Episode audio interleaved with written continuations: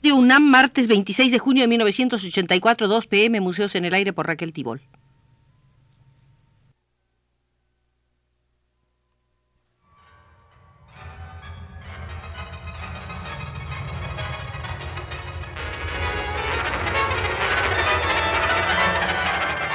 Museos en el Aire.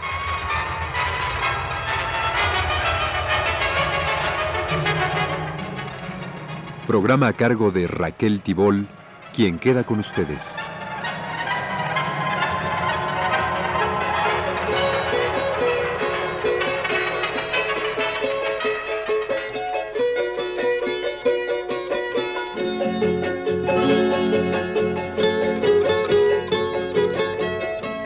Esta, amigos nuestros, será nuestra tercera visita al Museo de Roberto Sebastián Mata, el pintor chileno que fue militante activo del movimiento surrealista.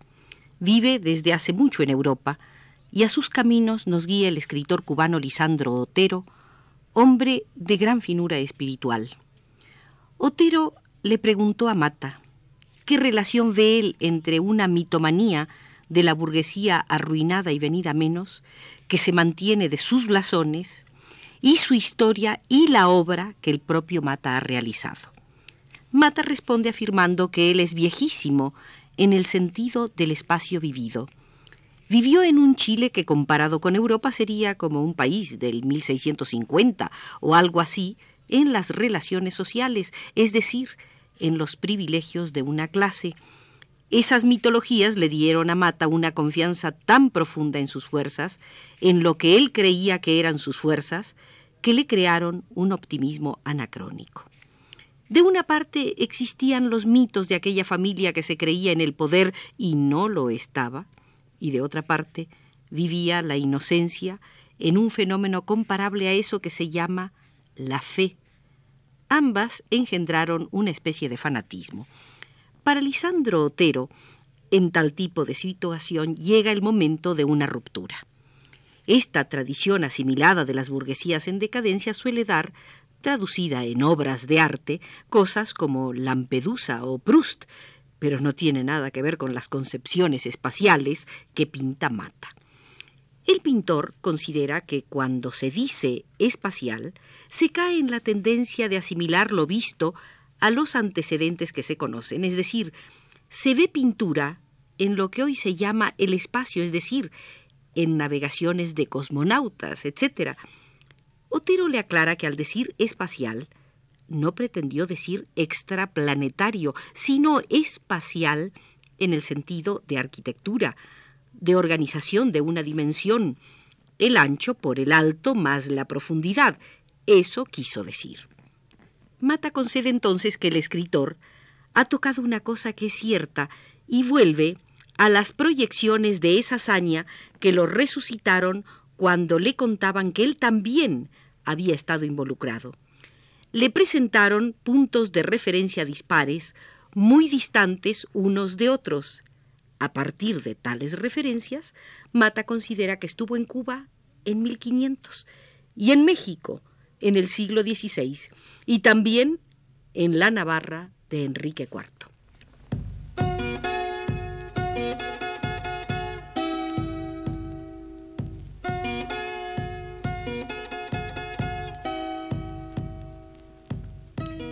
Esa manera de construir su origen fue para Mata como una explosión que envió sus fragmentos muy lejos. Su padre no le daba un céntimo y él vivía errante en una casa de sus tías. La casa de sus padres estaba en Las Condes, que en su infancia quedaba muy lejos de Santiago y hoy es como Tlalpan o Coyoacán en la capital mexicana, un barrio dentro de un continuo urbano. Para poder ir a la universidad, Mata vivía en casa de una tía pobre, con un estilo provinciano. Originalmente, los Echaurren, la familia de su madre, eran terratenientes. Su madre era nieta de doña Manuela de España, que era hermana del conde de España, que participó en las guerras carlistas, y eran medio borbones y después de la guerra se fueron a vivir a Francia. Mario, el hermano mayor de Roberto Sebastián Mata, tenía fotografías de estos señores. Doña Manuela se casó con un normando. Toda la familia de Mata era muy desarraigada. A veces aparecía un austríaco y había un matrimonio porque la aristocracia de esa época se casaba sin fronteras. Eran unas peloteras difíciles de explicar. La parte de los mata, vascos, era más sana. Eran agricultores, patriarcales, sin dinero, con miles de hijos, medio puritanos. La vida de Mata tenía algo de tolstoyano. Esas cosas de la guerra y la paz, de condes que siempre son invitados a todos los bailes y nadie sabía bien por qué, y la razón era que las mamás sabían los orígenes familiares. Cuando Mata conoció a Gabriela Mistral en Portugal en 1936, ella se acordaba de la abuela del pintor y proyectó sobre él lo que sabía de su familia, a quienes no conocía. Mata vivió tres meses en casa de Gabriela Mistral como un subproducto de la historia de su familia. Es, eh, supone, como si mañana llegara a su casa la hija de Marilyn Monroe. Si en verdad llegara, la trataría de manera distinta a como trataría a cualquier otra muchacha. Es su manera de subrayar que nunca se sintió solidario con las tradiciones de su familia. No se le antojaba pensar en esas cosas. Estableció diferencias muy temprano. Tenía cierta hostilidad con su padre. Comparaba la casa de campo en la que éste vivía con las casas de sus tías pobres, donde el propio pintor vivió de joven. Simultáneamente comparaba cómo vivían los estudiantes ricos y los estudiantes pobres. Algunos de sus amigos no tenían jabón para lavarse o no sabían quiénes eran, su padre o su madre. Mata iba a los bailes de la aristocracia chilena sin un peso en el bolsillo. Su adolescencia transcurrió en medio de una gran injusticia. La cosa se puso terrible, las contradicciones fueron tan dolorosas que un día se fue. Pensó como Bolívar, de este continente lo único que puede uno hacer es irse.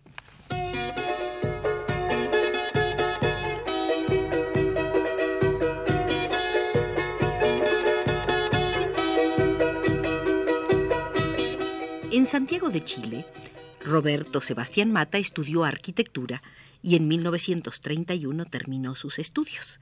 En 1933 viajó a Europa y estuvo en París y en Viena. Cuando terminó los estudios se puso a dibujar muebles y llegó a tener una fábrica de muebles que ocupaba unos 15 obreros. Todas las niñas ricas que se casaban, como él tenía el prestigio de los apellidos Mata y Echaurren, lo usaban para diseñarles las casas que se iban a hacer y también les dibujaba los muebles.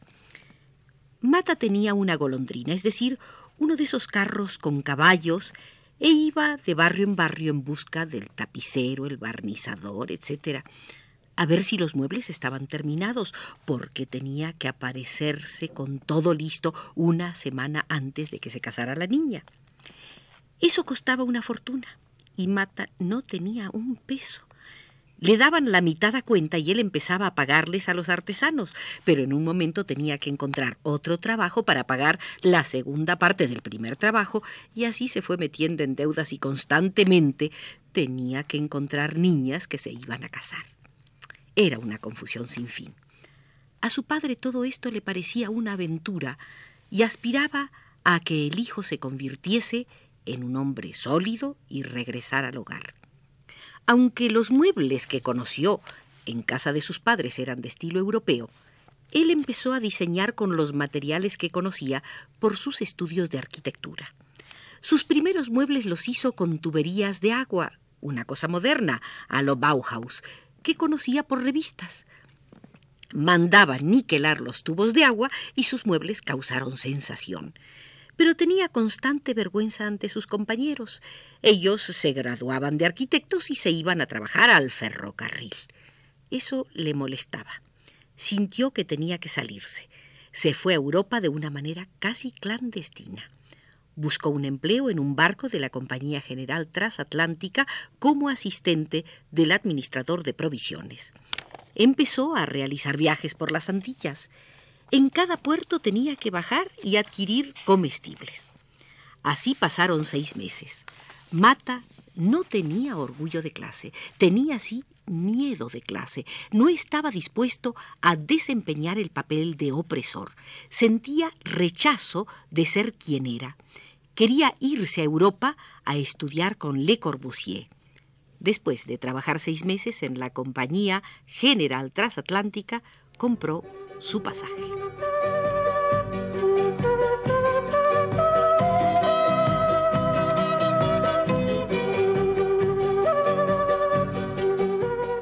Roberto Sebastián Mata llegó a París en julio de 1933.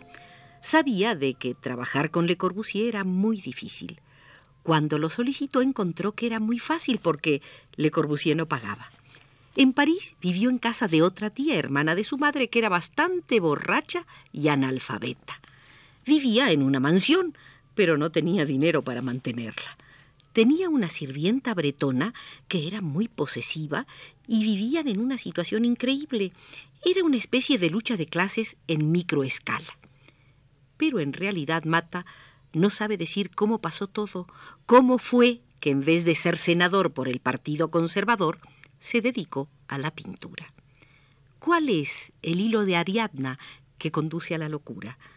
Él considera que tuvo una necesidad irracional de liberación, Considera Mata que la lucha contra el imperialismo ha creado una cierta hermandad entre latinoamericanos, a la vez que ha dado una noción de esta supranacionalidad. No se puede trasplantar el vocabulario de hoy de América Latina a 50 años atrás. Quizás era cierto en los más conscientes políticamente. Roberto Sebastián Mata llegó a Madrid en 1935. Ahí empezó a darse cuenta, como decía Rambo, de que la vida es otra. Se encontró con García Lorca. Lo conoció en casa de unos familiares suyos, medios locos, que vivían en Madrid. El tío de Mata se llamaba Carlos. Era una especie de demente chiquitito, pelao, con los ojos azules, gentilísimo, formidable y lleno de humor. La tía era muy hermosa y distinguida, y soportaba esas cosas con cierto aire tenía un salón que no era literario, sino de humor. Federico García Lorca tenía ahí un cuarto de dormir. Cuando llegaba era una especie de tempestad. Saltaba al piano, besaba a la bebé, cantaba, anunciaba que tenía invitados a comer y en una casa que no era la suya, a las diez de la noche había ya una docena de personas comiendo. Para Mata aquello era extraordinario porque no tenía idea entonces quién era García Lorca ni quién era toda esa gente que venía a aquellas reuniones. Mata pasaba en Madrid uno o dos meses y regresaba a trabajar con Le Corbusier, que no le pagaba un centavo. Tardó en comprender que aquello era un mito, estar allí en una rutina tonta, no remunerada, era un mito. La primera iluminación de quien sería un gran artista, uno de los mayores en este momento, ocurrió en el preámbulo de la Guerra Civil Española al encontrarse a una serie de intelectuales de personalidad vibrante, vigorosa, sobre todo a García Lorca.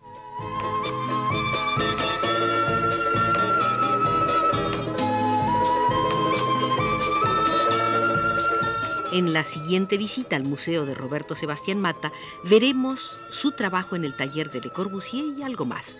El capítulo de hoy lo cierra José Gutiérrez desde los controles.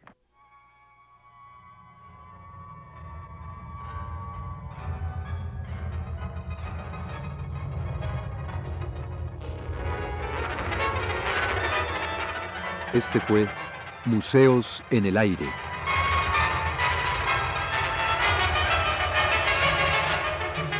El programa de Raquel Tibol que se transmite todos los martes a las 14 horas.